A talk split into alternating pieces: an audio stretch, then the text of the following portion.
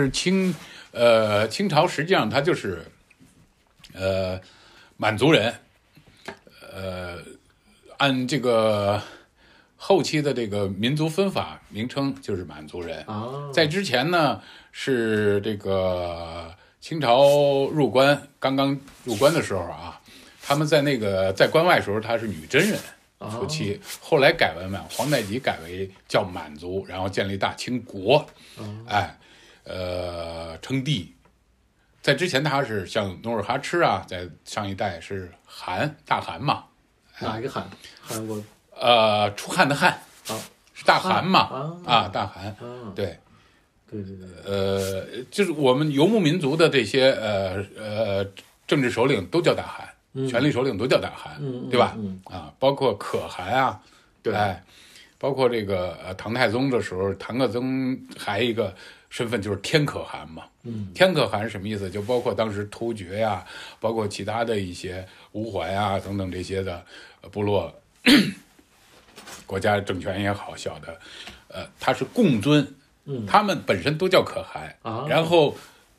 为了突出这个唐太宗是所有的可汗里边的总头老大，啊就叫天可汗。哦哎，天可汗那哎，个，对对，所以就从这么来的。那么也叫大汗，好多啊，嗯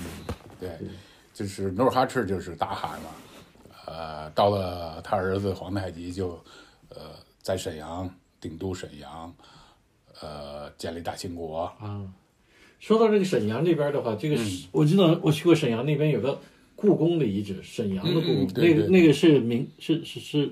是明故宫，不是明故宫呃，跟明朝没有关系对，那那是个什么是故事满族人建啊，的，满族的故宫，就是啊他呃晚期的这女真人兴起以后，满族兴起以后，中兴了，然后他去这个称帝以后嘛，称帝了这个建宫皇宫嘛啊，才建的。在之前，沈阳从来没有当过任何一个朝代的古都，或者就更谈不到有皇所宫以了。这个它也是历史上唯一唯一一次个啊，对对对，明故宫的明故宫的呃遗址的话，我记得是在南京，对吧？嗯对，南京那个也没了，我看到好像也就全都给抹平了，现在呃基遗本址上了，基本上对 是对遗对址对了，对对对。对，因为那那那是被那个呃后边的农民起义都给都给烧掉，都给战乱嗯毁掉了。是对，呃，朱棣后来迁都到北京嘛，是啊。但这个我不知道这段历史您您是不是熟悉？就嗯满族它是怎么兴起的？它是是是从明朝的时候的末期兴起的一个一个情况，还是它大概是怎么一个对发展的一个我状态？大概讲一下啊，呃，咱聊聊，就是满族那一个阶段呢，叫女真开始是啊，呃，实际上呢，再早一点儿，它不叫女真，嗯就是女真，现在正统的女真，嗯严格意义上应该是指的是在跟宋南宋对峙的那个金国，啊，金兀术啊，哎，这对对个对岳飞对大败金对兀，术完颜氏，啊皇族就是完颜氏嘛，啊啊，他的这个创这个天下这份基业的中兴基业的创始人就是完颜阿骨达嘛，啊哎，对，他是完颜氏，对，那个是正宗女，所谓的正宗女真人，是是是对。那么实际上到了这个被蒙蒙嗯蒙元，就是蒙古元祖啊元朝啊嗯灭掉以后，啊灭掉以后呢，因为本身他们就没有太多的人口，嗯啊，真正纯的可能我具具体数字我这儿没有不太确切，可能有没有一百万是个问号，对吧？就很小一个民族，呃，几十万人，那么估计都被杀的七七八八了，啊或者后边在后期就同化了嘛，就被对吧？就淹入到其他的民族融合里边去了，所以基本上那支的，我们叫原始的或者叫真正的女女真人啊，就几乎不存在了，几乎不存在。从群体上来说，从个例概念不一定，但是从整体一个 种族概念上几乎不存在了啊。那么现在的后来后期的在建立清朝女真人又是怎么回事呢？就是在那个同时，元代女真人、原始女真、正宗女真人衰落没落以后消失的时候，同时有一分支叫胡里改人，怎么写？胡同的胡就是胡人的胡，里外的里，改变的改。但是这个不重要，这就是一个音译啊，它叫自称，他们自称叫胡里改人啊。这个元元朝的历史史书上有记载对他们，嗯，呃，经过这个呃元元和明之后，那么到了明晚期末期，开始狐狸感染就又兴重新兴兴兴盛起来了。实际上，实际上就是也就是后边的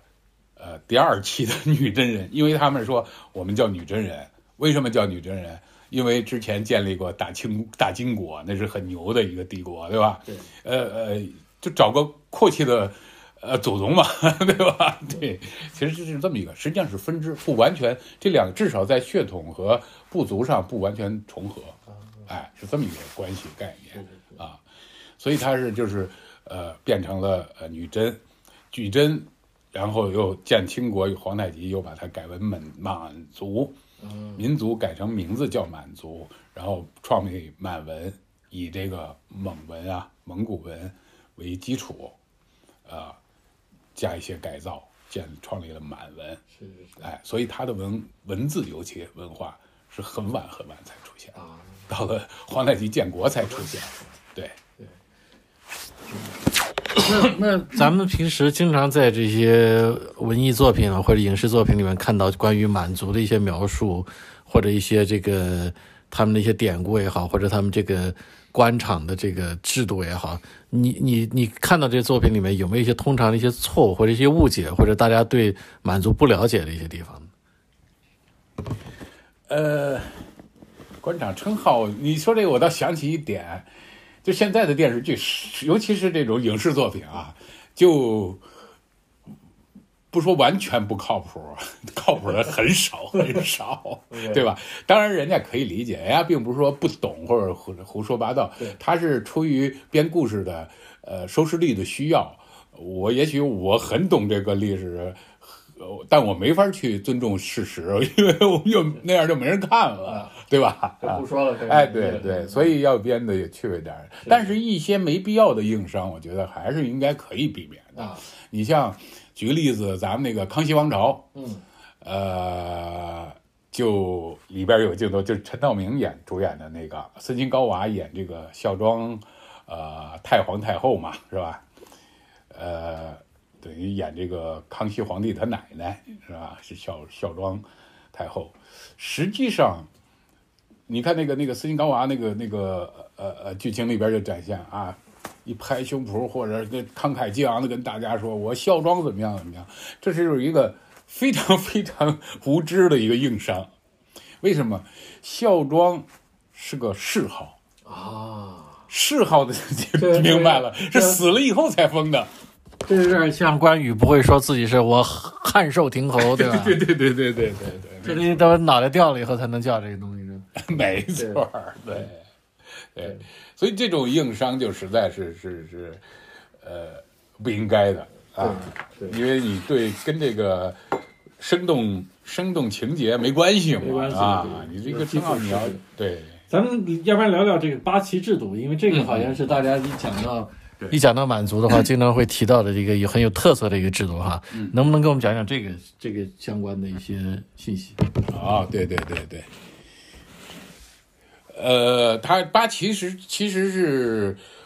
努尔哈赤创立的，啊，啊，说白了呢，就是一种叫军政合一体体系啊，呃，民政军民政合一体系啊，呃，这是当时的这个满族人这个一种一种既是社会编制又是军事编制啊啊，出则为兵，入则为民啊就这么一个来回变换的一个一个角色。实际上，他参考的是这个，呃，就咱们前面说那个金金，就是第一波真正的那个女真人，那个金国金朝吧，叫嗯，呃，他先最开始搞的叫蒙安谋克制，这是完颜阿骨达应该是。如果我没记错的话，是完颜阿骨达创始的，叫蒙安嘛，就类似于，呃，后边清的八旗，啊，啊，算就是是个原型，哎，对，原型嗯就是几百人，呃，是一个呃谋克，然后呃多少个谋克是一个蒙安，就类似于前后边的呃一级一级的，它像八旗就是所谓的旗，就是一个结构单位、组织结构单位啊，呃，它的基本单位就是这个叫应该叫牛录，对吧？牛录大概就是指的，然后呃，八个牛录是一个呃不一定啊，有时候是五个牛录，它有大旗有小旗，嗯啊，这几个牛录是一个呃甲拉，叫一个甲拉，嗯啊，几这个甲这都是拉，方言，这都是蒙呃，蛮应该是满语蛮，语应该是满语啊，几个甲拉是一个固山， OK 啊，固山就是基本是它的最高等级单位了，结构单位了。那么这个固山呢，每个固山以一面旗为这个它的标志，它的统帅标志。啊哎，一共呢八个固山，所以就叫八旗。啊，牛录就是大概，因为其实也不等，初期并没有严格的标准的一个建制是是是啊，大概是三百户是一个，有人说三百人是一个牛录啊，是不对的，那个人口是对不上的数，是三百户，它是那样古，他们满族规定当时是这个每户必须出一丁。入旗在其当参兵加嗯对直接上战场的出一丁，所嗯以基本上呢，那你就四就是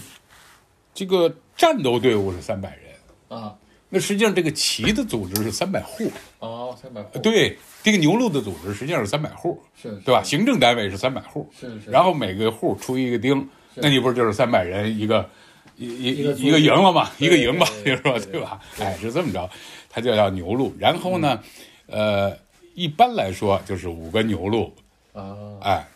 或者八个也不等，也不是很确定死的是一个贾拉啊。啊。这但就他这套体系对他后面的这个征战和这个，你觉得有有作用吗，有起到作用吗？呃非常非常大的作从用。从管理上，比如说有什么优势或者什么这样？对，嗯，他那就是最直接的优势，效率高嘛。呃，军刚才说了，呃，军政民一体了嘛，对吧？呃，你像针对，尤其针对这个优势是针对这个中原文化原来的。你看中原的这个啊，以这个这个农耕民族的文化，我们的兵制，古代兵制就是基本上原来最早就是那种呃募兵制啊，然后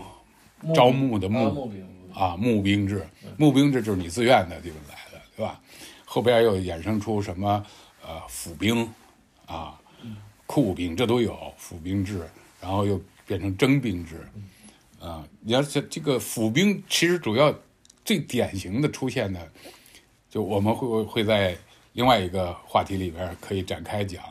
就是呃，这个这个呃，关陇贵族集团啊，也就是说，嗯、创造结束南北朝战乱，对吧？汉末嘛，然后南北朝嘛，三国两晋南北朝结束这个转转三将近四百年，是吧？你啊，将近四百年的一个分散、分裂、战乱的时代，然后成呃建立隋唐大一统这个过程，结束嗯战乱乱象，开拓大一统这个过程，整个的实行的集团就是关东集团。啊那么我们熟知的这个隋文帝呀、隋炀帝，包括李渊啊、唐唐太宗、唐太祖，然后太宗啊、千古一帝啊，这些人只不过是关陇集团的 CEO 代表对对对选出来的，对对对背后的股东大董事会是关陇集团，哎，就这么一个性质关系对啊。嗯对，所以回到八旗这个事儿，就是说，所以实际上在他后面的这个后期对他的征征战是发挥了很大作用。这个，他这个对呀、对呀、对，所以他他呃，刚才说到他的府兵，这是关陇集团府兵制，就是关陇集团创建的。他之所以他就有有那么大的势力，有那么大实力，也是因为有府兵，有这么的军队。那么到了八旗，他旗军制就是跟这些所谓的府兵也好、募兵也好、征兵制也好啊，完全他的呃模式不一样。他是平时就是一个军事组织，啊类似于对吧？因为你不管是募兵与府兵，中原的这种军事组织是这种，呃，平常种地的农民农民对啊，农耕的社会，训练根本没有可能系统训练， 是吧？顶多农闲时候有可能政府组织操操枪弄棒的耍两下而已，绝没有一个呃演习啊、征战的模拟啊，或者是训练，不可能有专业性的或者规范性的训练啊。那么他们八旗制度就是为什么它叫旗？它这个旗就是一个战场上的旗旗帜的作用啊。这旗挥到哪儿就打到哪儿，而且他们互相呃联系啊什么的，都是用旗子来传递信息的啊。所以他的这种呃，他又都是骑兵，他是个游游牧猎民族，也打猎，也渔猎，也打猎，也打鱼，然后再加一点游牧啊。其实女真人分呃分三部分啊，一个叫呃野人女真啊，呃，还一个叫这个建安女真，然后中间隔着的是这个叫这个这个这个。呃，这个名字暂暂时想不起来啊，嗯，就是呃，野人女女女真是生女真，名字就能听出来 生，女哎，比较原始的那种。它在分布在大兴安岭，呃，深处啊，或者那黑龙江江边上、河边上野地儿啊，都是这样的，对对对呃，相对落后。对那么跟它对立的就是守女真，啊，手拟人就比较成熟的了啊，文明啊，它是实际上就是呃，有可能学习金金朝那种啊贵族文化呀什么那边的传下来这一支啊，然后还有呢就是建州女真，嗯，建州女真呢实际上是原来并没有，原来并没有，它是被这个呃明明末期的这个镇守在辽东的汉将汉族大将啊给养出来了， 啊出来这么一支啊，培养出来的培养出来的嗯。那么它的典型代表嗯就是努尔哈赤，哦，哎，努尔哈赤，咱知道爱新觉罗嘛，一提皇家女真人或者满族人的第一姓啊，皇家爱新觉罗。爱新觉罗努尔哈赤最初期的时候只有几十口人，爱新觉罗这个姓儿只有几十口人，很小很小很小的。然后就是梁，那个那个明朝的明末的那名将，像李如松啊、李成梁啊，这父子俩就慢慢把他给养起来、养大了。啊啊，养大以后为什么呢？就是去遏制这个野人、野人女真、生女真和熟女真，啊，去说不好听点儿，就挑拨呀、挑动啊，然后平衡啊，就遏制他们呀、是这么一个状态关所以，系。所以实际上，即便是在女真的这个氏族和部落里面，他们中间也是有这种竞争性的关系，或者也有这种非常厉害。啊，咱们有一小传说故事，咱们看电影，我忘了哪个电影里边有那个镜头，就是说慈禧，慈禧说的，呃，为什么最后慈禧好像是篡位了，实际上掌握最高权力了？说小时候就看那个刚入宫当秀女的时候看那个故宫那个丹壁，就是那个台阶上面不是有一块整石头大壁嘛，上面雕的龙凤嘛，是有一个镜头我记得，在那儿工匠在那儿刻刻那个龙，然后他就问说为什么龙在上，凤在下？嗯，然后那工匠说的这是规矩啊，龙在。慈禧就说：“我有一天一定要凤在上，龙在下。”这是传说故事，电影里一个一个虚对对虚对虚幻细节啊，虚构的细节。表达一实种际上性格，哎，对，实际上为什么呢？就是说，慈禧呢是叫姓叶赫那拉氏，叶赫那拉氏，叶赫那拉氏，呃，当年是被这个呃皇族叫什么？这个这个这个这个这个皇姓儿这个爱新觉罗，嗯，是被就是建州女真爱新觉罗他们就被努尔哈赤是被灭族的。哦，几乎全族全灭。据传说只，然后这个灭族当时那个人是，这个这这个呃，他的族长说，说我哪怕我叶赫那拉氏只剩下一个女人，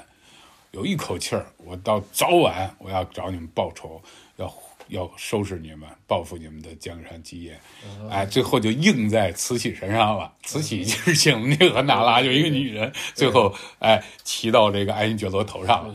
就这么一个故事啊。对那清朝从建立开始，这个这个这个，他们在他们自己这个本族文化有多大程度上得到在彰显，在他这个在这个朝代这个过程里面，还是说基本上就是学习了就是其他族的文化是是怎么样一个形形式？呃，初期啊，初期它的，你像刚才说到它的文字啊，呃，是很晚期才出现。它真正建立了大规模的正规政权以后，才改造出现，拿蒙文改造才出现的文字，对吧？这个这个，呃，包括一些呃宗教，他们的原始宗教是萨满教。嗯，萨满教就是巫巫的成分很浓的嗯，啊，巫术啊，里边巫师啊，然后神神叨叨的那种啊，就是很原始的、很浓的那种的，哎，萨满教，还有咒啊，各种的那个什么呀，哎，奇异现象啊什么，哎，那么后期了，但是这所以分两部分，那是前期，后期他真正的在进入入主中原建政以后，称帝以后的成正式的呃朝廷了，那么他的文化就开始呃完全基本完全转向汉文化了哦啊，但是他在宗教上他是尊崇你说这是一个，它是一个，呃，呃，刻意的这样的一个决定吗？还是当时因为某种什么特别的考量去，嗯去去去这样去融合他族的文化？这个考量当然最主要的显而易见，就是为了统治嘛，因为你嗯呃，就是为了同化和这个征服汉人的，在文化上，你在武力上基本上算征服了，但是毕竟你满人才有多少？八旗入关的时候，充其量呃，算上满嗯蒙八旗和汉八旗，全部都算上也就二十多万，也不多，呃二十多万人吧，二骑十兵多万人怎么就能打打这么多胜仗啊？他当时呃，这个原因，清朝王呃不，这个明朝王啊，呃，最终的王啊，直接的原因，当然大原因那个要多了，政治、是是经济等等。咱就说最终最后军事上的王对那一刻啊，对呃，不是王于清兵，王于自己。所有的啊，历代的，不管是国家也好，政权也好，组织也好，甚至是企业或者小集体，最后出问题，最后都是内部啊。他亡于自己这个明明朝，为什么呢？就是你像清军，呃，吴三桂儿领引清兵入关，这大家都知道了，对吧？进来以后，然后在山海关把这个跟清军跟吴三桂儿合作，把李自成就干掉了，干掉李自成撤退回到北京，啊，匆忙宣布个登基，然后就撤走了，撤出去了。实际上他也没占住北京城，清军就入了北京了，对吧？这个入关可以理解，但是之后呢，他面对二十多万兵，面对几亿人啊，对吧？至少明末得有两亿人是没问题的啊，差不多将近两亿人的人，这这么大一个一个一个种族国啊家，而且明朝还有一个好优势是什么？明朝是两副天然的两副政府班子，两个都城，对吧？呃，南京一个南京一个，北京一个。北京有六部，对吧？都是六部制啊。南京也有六部，是是是是现成的班子，全套当时的。要保持这两套的这样子，呃，因为那是一个是组织嘛，就是祖宗朱元璋在南京建的嘛，对吧？？哎，然后朱棣迁都以后，他就把北京迁一个，然后就考虑到这个呃南北的两个这个这个这个政治关系统治问题，因为毕竟那会儿的交通、通讯、呃快速调兵能力都不是太是太便利的时候，对对对吧？他为了还镇压南方，嗯啊，他调到北守到北京，就是为了所谓自己说的守国门，天子守国门，是哎，但是我呃首都应该还是在那儿，因为那我祖宗我 我我老爹打太祖给基业在这那儿嗯基业在那儿，对对对，基本上这么一个考量。但是南南京的平直就是没有职权了，真正运转的是北京这个这套班子。你说嗯清说清军是怎么胜的呢？那清军，所以，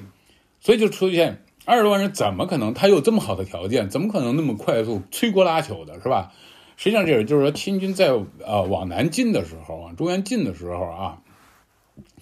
呃，崇祯是自杀上吊了，对吧？然后就基本北京散摊子，但是他的政权，南明南方的政权全在那一套的啊。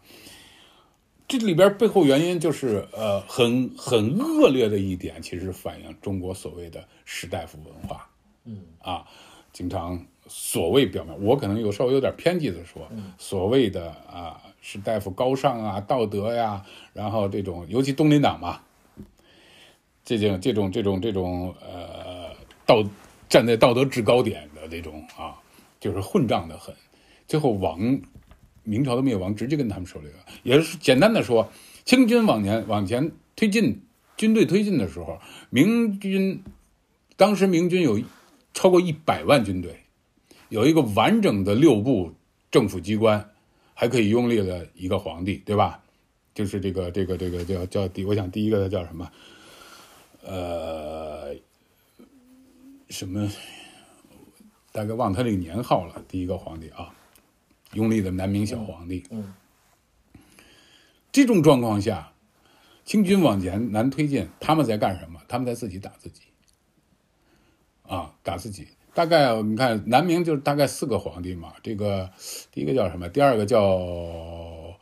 呃，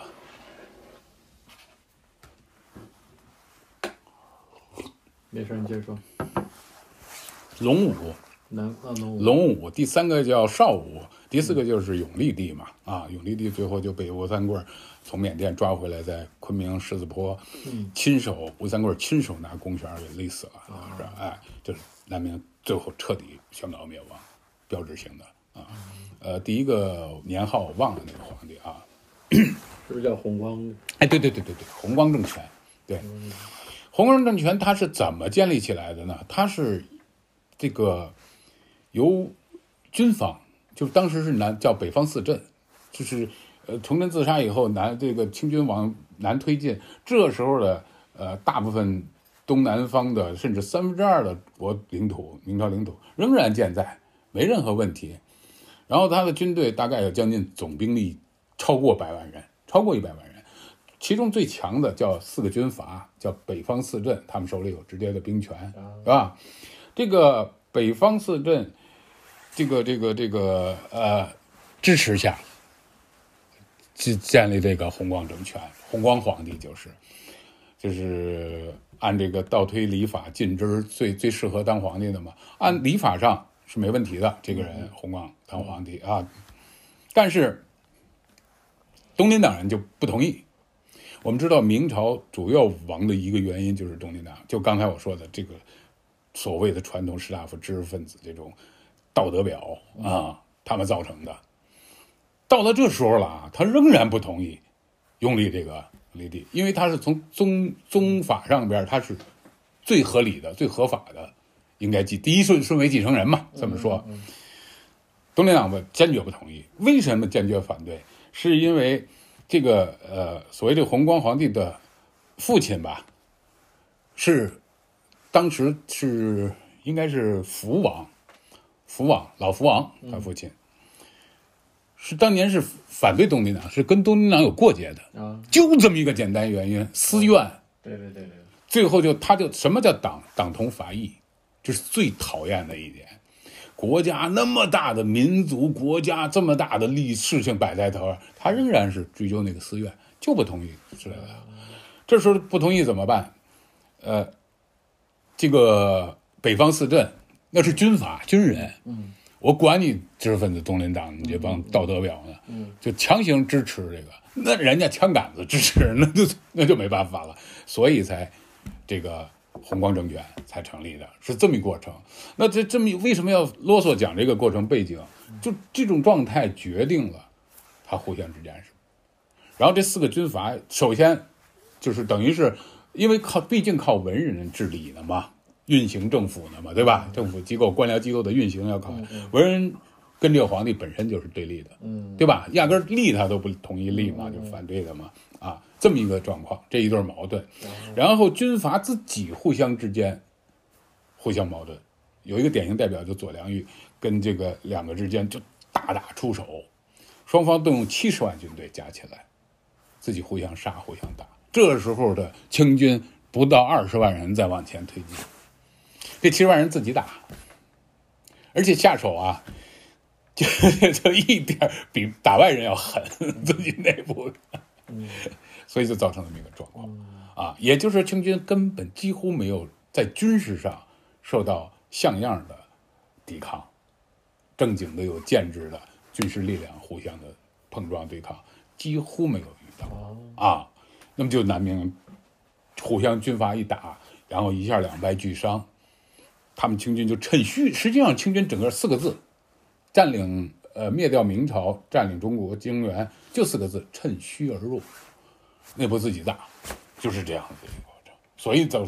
好多人奇怪，哎，我汉族人上亿人、几亿人，那我不都全是兵，老百姓我一人吐口唾沫也把你淹死了，去，你那十几二十万人，对吧？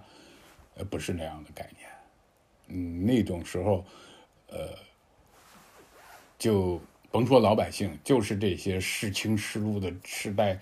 吃国家俸禄的啊，这种这种所谓的官员们，所谓士士们、知识分子、士大夫阶层们，那个在明末明亡时候的导线啊，这个这个表现啊，呃，这个有时间咱细说，这个非常非常让人寒心的事。啊，所以从我个人心里，我是，呃，当然我们尊重知识，尊重知识分子，但是那种以呃道德制高点，或者是去去去去去去装腔作势的那种道德表，我内心是非常厌恶的。咱们接着回到这个巴西的这个话题聊，关于蒙族这个满族的话题。啊，八旗就刚才讲了，大概它的结构就这样，就是最最最低一级的结构叫牛录，然后上边是甲拉啊，几个甲拉，几个牛录是一甲拉，几个甲拉就是一个固山，固山这这都是满语啊，然后就是旗的，其实就是旗的概念啊，然后每个旗呢有一个旗主， 啊有一个都统，嗯，就是旗主跟都统还不太一样，旗主就是实际上后期就成为爱新觉罗的这些皇帝那皇帝的直接的儿子呀、弟弟呀，直接可以可以是分别是八旗的旗主，嗯，哎，但是都统是呃行政干部，旗主是呃地位赌奴关系，啊，我是这旗的，对吧？这比如这个这个这个这个呃哪个呃皇子哪个贝勒爷，那呃我是呃整白旗的旗主，同时像多尔衮，就当时兼兼整白旗的旗主。那他这个旗和旗之间有没有地位的高下？呃，严格上说没有，呃，概念上是完全平等的，但实际操作上，呃，真正的影响上是有差别的，因为它一般分分为上三旗、下五旗、八旗，就是整黄啊、镶黄啊、呃，整白吧，对，整白，这是上三旗。然后其他那些，因为它八旗叫呃呃红黄蓝白嘛，然后呃另外四旗就是镶嘛，这个怎么来的我给大概聊一下啊。呃，最早其实努尔哈赤没有八旗，来的没那么大力量，没那么多人呢，大概是五旗。五旗呢，然后呢，呃，颜色跟后边也不一样，就是各个旗啊怎么样的。当时没有镶，最早是三旗、四旗、四旗，后来扩到五旗，对，四旗。四旗是什么？就是红黄蓝白。嗯，哎，后来因为力量慢慢扩大，组织结构扩大。嗯，呃，加一个镶镶什么？就是那个金字边儿一个，哎，就是镶镶镶嵌的镶镶镶嵌镶嵌的镶啊。它这个这个呃，为什么叫镶啊？就是旗子，比如黄旗，它黄旗它它它加了个其他颜色的边儿，所以叫叫这个就是镶了个边儿。说白了啊，给旗子镶个边儿，就叫镶黄，就是这么几这么一个来源出处。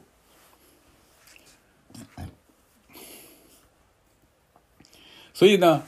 呃，后来就发展到八旗，就是红黄蓝白，然后镶红、镶黄、镶蓝、镶白，这么八个旗子。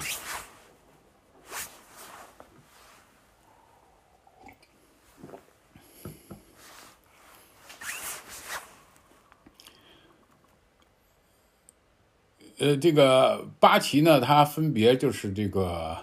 呃，由这个皇家啊，爱新觉罗这一支儿去当不同的旗主， 所以他们呢，呃，但是表面概念啊，从这个这个理论上是大家八旗没有高下之分，是平等的。但是为什么又分为称为上三旗、下五旗呢？也就是说，过去这上三旗的上是怎么来的？为什么好像突出它的地位要高一点呢？是因为后来慢慢这个演变的呢是镶黄、整黄和这个呃整白，这上这三旗是皇帝直接亲自当旗主的，啊，那么就管它叫成上三旗了，区分这么一个概念。但是从皇帝宣传口径啊，大家都是统一平等的，没有高下之分，是这么一个意意思啊。这提醒一个小点，就是说，呃，都叫我听大家好多人都说什么镶镶黄旗、正黄旗、正红旗下是吧？不对啊，老舍写的那小说叫“整”，这字念“整”。嗯，虽然是端正的“正”字啊，在这儿念“整”，整红旗，整蓝旗，这整是什么意思呢？就是完整的意思，呃，对，完整的啊，满的，满啊，满的啊，不是正，不是端正的正的意思对，是满的。它相对那镶来说的，怎么叫镶呢？实际上，它就把原来黄旗子、满黄旗子呃镶了一个红边儿，比如说，啊。哎，这就叫镶红，镶了个边儿。 那他这个 这个旗人，他是跟呃民族相关的吗？会不会有其他民族的人加入这个？哎有啊变成旗啊有有也有这样的说法非常多，而且啊啊，就是而且是从差不多几乎很原始状态就已经有别的种啊族，啊哦，像这个呃，只不这过汉人有有啊啊，因为但是汉人呢，就比如说他兴起的时候，满族他建立旗四旗的时候啊，呃是没有没有是有汉人在里边，但没有结构，没有组织机构，然后哎，对，呃，也就是说，我黄旗、西蓝旗里边儿有汉人，有的是投诚的，呃，读书人士大夫，啊，也有官员，对吧？也有的是抓来的奴隶，啊，是汉人打工的、干活的，是这样的结构。他压根儿从开始就有，嗯，尤其北方的那个